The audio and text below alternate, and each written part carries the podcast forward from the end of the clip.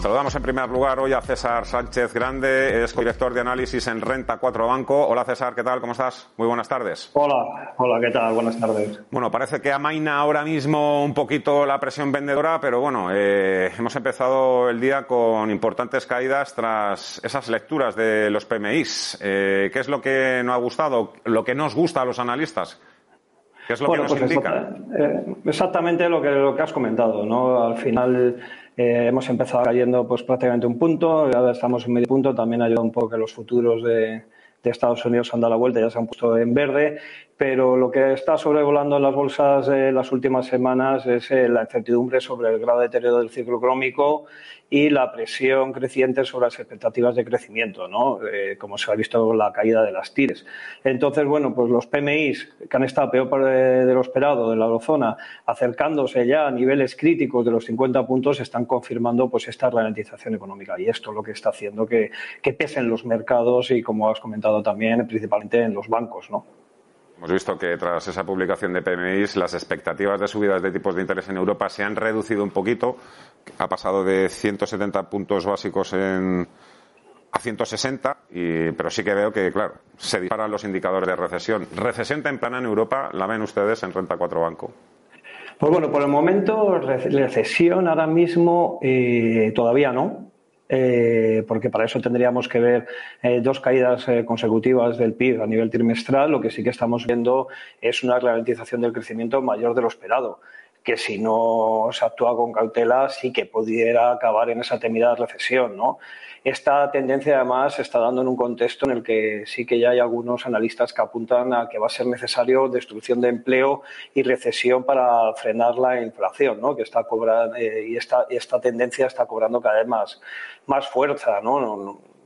Al final estamos ante un escenario un poco desconocido, ¿no? Que estamos viendo una inflación de demanda, no, eh, perdón, de oferta, eh, no de demanda, y la manera de lucharlo, pues las únicas eh, vías que tiene el Banco Central Europeo, pues evidentemente es retirando los estímulos monetarios y subiendo y subiendo tipos. Sin embargo, una inflación de oferta, lo ideal sería que aumentase por el lado de la oferta. Pero también tenemos a, China que está cerrado, tenemos problemas en los en las comunicaciones, en los transportes, con lo cual, pues bueno, pues en las cadenas de suministros eh, va a ser un camino largo.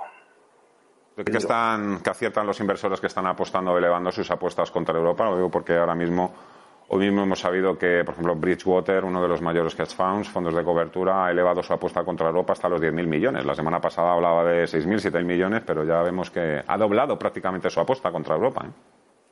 Sí, bueno, nosotros, nosotros todavía pensamos, a ver, que hay, valor en los mercados, lo que pasa que sí que tenemos que ser eh, muy selectivos, ¿no? Al final la renta variable es la mejor opción para cubrirte frente a la, inflación. Lo que sí que es cierto que el mercado europeo es mucho más lento que el mercado americano, ¿no? Eh, con lo cual, bueno, pues eh, no nos extrañan esas apuestas en contra del mercado europeo. Eh, analicemos también, si le parece, las claves del mensaje de ayer de, John Powell, un poco con qué se queda, lo mejor y lo peor, y sobre todo un poco si le parece también lógica la reacción que está teniendo el mercado. Ayer calmó un poco eh, el mensaje, las palabras de Jerome Powell, pero hoy vemos que, que bueno, que no está sirviendo de mucho. Bueno, en, en el mercado americano sí que vimos que después de las declaraciones, sí que ayer sí que cerró, bueno, eh, los mercados eh, lo acogieron positivamente. Eh, hoy en Estados Unidos, pues vemos que los futuros todavía siguen ahí.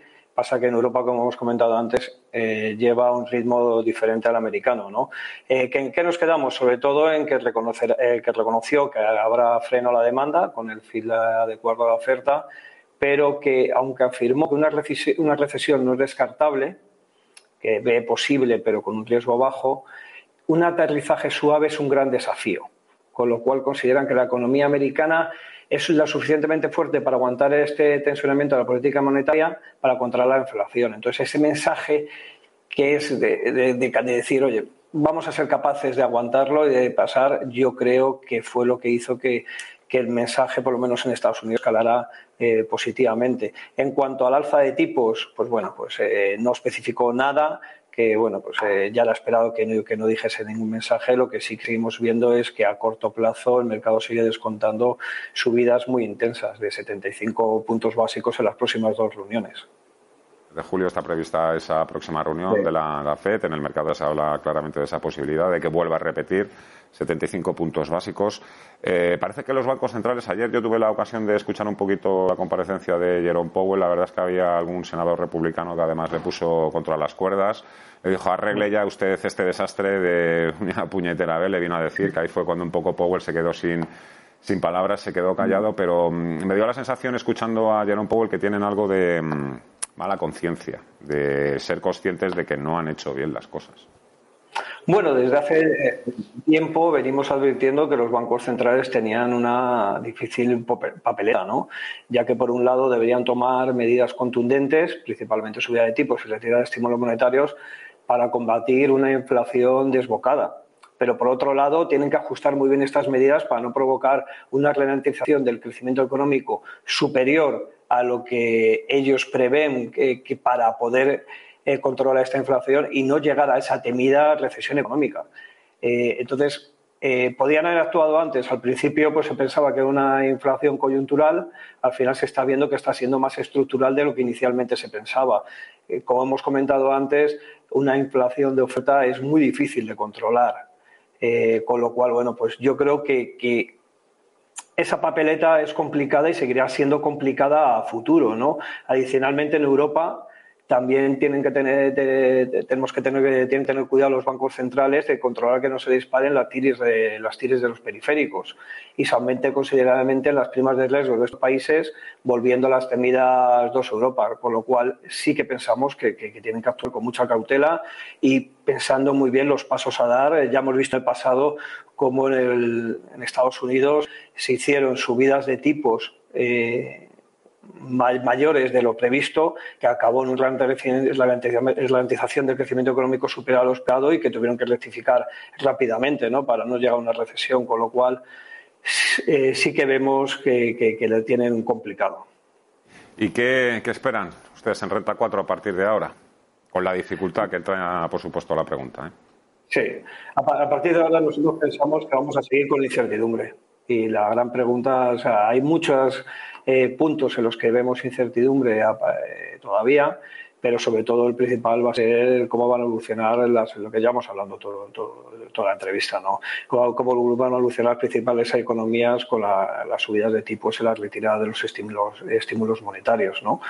Eh, lo que podría, podría ser una buena noticia es que si las medidas tomadas por los bancos centrales viéramos indicadores en los próximos cifras de, IPC que están consiguiendo frenar la inflación, esto pudiera derivar en unos discursos menos agresivos por parte de los bancos centrales y que por tanto se, reduzca este riesgo a la temida, a la temida recesión. Lo que pasa que bueno, nosotros por el momento pensamos que los picos no, no los, eh, en algunos mercados no lo hemos alcanzado. De hecho, en Inglaterra se esperan para septiembre, octubre, ¿no? Y luego, pues bueno, pues tenemos que seguir evidentemente muy, eh, muy eh, poniendo el foco en, China, eh, viendo cómo va evolucionando los datos de la pandemia para ver si pueden ir abriendo los mercados, ir mejorando las cadenas de, suministros que ayuden a que esa inflación que está, que está exportando China al resto del mercado se suavice. Le pregunte para finalizar por alguna idea de inversión, alguna empresa que tengan ahora mismo en el radar. Pues bueno, nosotros, en líneas generales, eh, en este entorno de incertidumbre, eh, como he comentado antes, nos lleva a ser muy selectivos en los valores que seleccionamos y recomendamos cierta prudencia hasta que se solventen algunos de estos temas que hemos comentado. Y en este contexto, nuestra cartera dividendo pensamos que es una excelente opción en el que tenemos una serie de valores diversificados que está formado por Inditex, Logista, Telefónica, Endesa, Merlin, CAF, FAES y Banco Santander y que lo que llevamos de año la verdad que está teniendo un comportamiento muy positivo, un 8% en términos absolutos y un 15% en términos eh, relativos con, eh, con, el IBEX.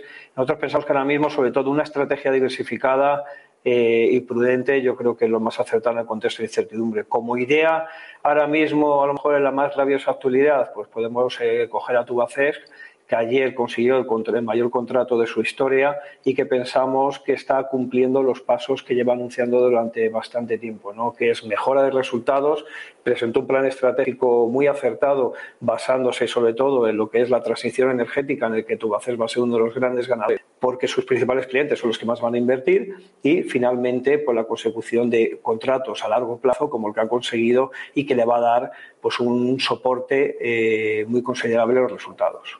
Pues ahora la dejamos apuntada, Tubacex en nuestra pizarra y esa cartera de dividendos, 15%. ¿Quién lo pillara? Enhorabuena, César Sánchez de Grande, Renta 4 Banco, un placer. Muchísimas gracias, un fuerte abrazo. Hasta la próxima. Hasta luego. 12 y 22 minutos de la tarde, nos esperan ya Hernán Cortés, Carlos Álvarez de la gestora GAM, Hernán Cortés de Olea Gestión. Vamos a ver ellos cómo ven o cómo dibujan este escenario tan complicado.